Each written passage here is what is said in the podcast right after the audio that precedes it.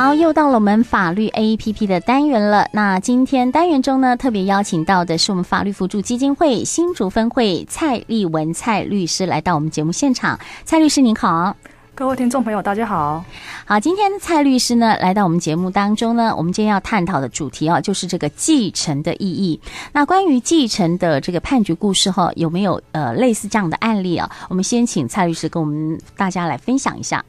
呃，相信应该很多人都有听过，就是，呃，往阿公啊，就是会常常疼爱长孙嘛。嗯、那阿公如果万一往生之前想要分一笔钱给他的长孙，但又来不及领出的时候，这时候这个长孙还会对这笔钱拥有相关的权利吗？嗯哼，好，是那呃，针对这样的情形呢，哈，就是说，哎，如果这个呃。长孙呢？哈，诶，因为阿公身体不是很好嘛，那在还来不及把这个钱领出来给他，如果说，诶，这个长孙自己去领的话，那会不会有法律的问题？嗯，首先我们要先了解，就是说这个长孙是不是阿公的继承人？嗯哼，那我们的继承呢，在法律上的规定就是人啊，一旦死亡，他的财产就归属于他的继承人所有。那继承人是有哪些嘞？按照我们的民法规定呢，它是有顺序的。嗯哼。第一个顺序是直系血亲尊亲属，不是卑亲属。那卑亲属如果没有这的话，才是由父母、兄弟姐妹、祖父母来继承。那虽然小明啊，他是阿公的长孙，听起来好像是他的直系卑亲属，那因为我们的民法啊是有规定的，以亲等近者为优先。也就是说，如果啊这时候阿公的子女还在世的时候，要由子女来分，那就没有子女这一辈的时候，孙子女才有继承权。那你这样子来看的话，如果小明的爸爸还在世的话，因为小明是他的孙子，这时候小明就没有继承权了，那他就不能以继承人的身份领取这笔款项。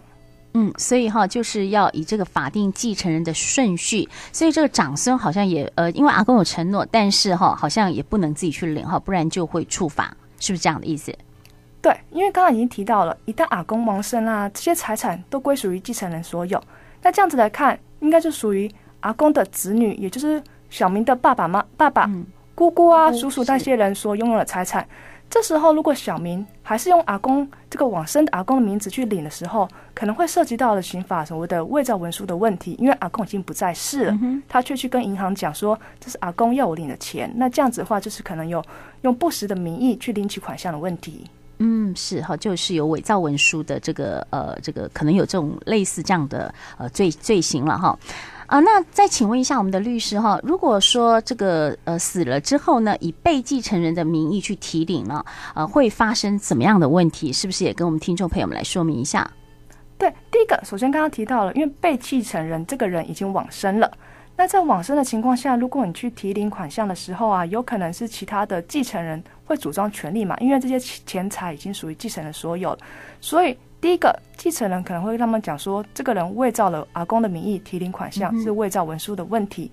同时，因为这些财产已经属于这些继承人所有了，他把这些款项一旦领出来的话，就会造成这些继承人财产上的损害，所以可能进一步有所谓的诈欺或者是背信上的刑法上的问题。那民事上面，这些继承人也可以向小明要求把款项返还回来。嗯，是，呃，那呃，如果说我们以这个刚刚说的这个判决故事来呃说的话，就是说这个阿公其实他已经有答应给小明了，可是因为呃来不及嘛哈，就已经过世了，那钱也没办法领出，那就想要请问律师，那小明是要用什么样的方法可以取得这笔钱会比较恰当？是因为这部分的这个钱财啊，在阿公生前的时候已经表明要赠与给了小明，所以这个时候啊，其实原本基于赠与。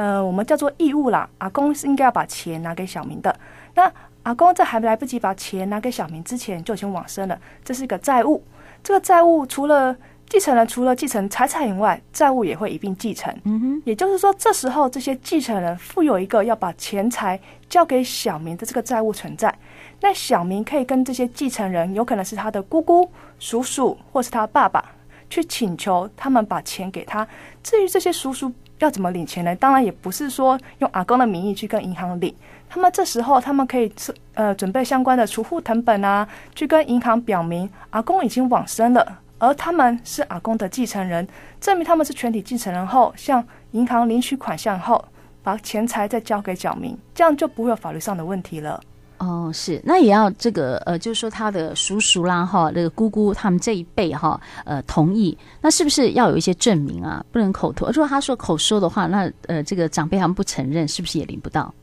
呃，对，那如果这部分如果是就是因为就是。台湾民间的习惯嘛，长孙都会多一分一份，所以这时候如果叔叔啊、姑姑他们承认这份口头上的赠与，那当然是不用减负任何的文件，只要他们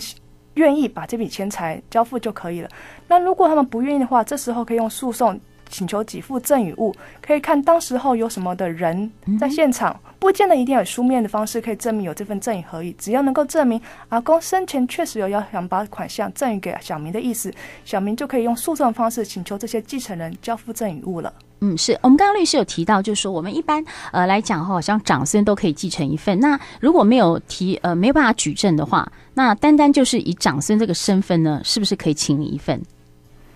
呃，刚刚已经提到了，就是继承啊。我们虽然说，我们就是说，继承的顺序是直系血亲、卑亲属都有继承权，是。但可是因为亲属亲等近者为优先，也就是子女。这个子女啊，是要只要是要法律上是亲子关系，不论是是男是女，是否已经论及婚嫁，或者是亲生或收养，只要还有这个亲子关系的人存在，那小明因为他是孙子辈的，那这时候他就没有继承权，除非他的。叔叔伯伯已经往生了，或者是他的爸爸先于他阿公往生，这时候因为他毕竟还是有一个就是长孙的身份，他这时候可以按照民法上的规定主张代位继承，取得那一份权利。嗯哦，是哈，所以不是我们明天哈一般人在讲说，哎，没有长孙有一份，这样是不行的哈，还是要以这个继承人的顺序哈来排定。好，那我们今天哈谈到这个继承的呃这个判决故事哈，还有继承的一些相关的法呃法律的问题哈，不知道我们的律师有没有其他需要补充的呢？呃，是，那就是如果因为这个部分是阿公生前啊，虽然是想要赠与给长孙。那这个时候，因为阿公只是口头上说了，所以这时候如果他啊小明并不在法律上的继承顺序里面，他是没有办法取得这笔财产的。那其实，在阿公生前的时候，可以透过遗嘱的方式，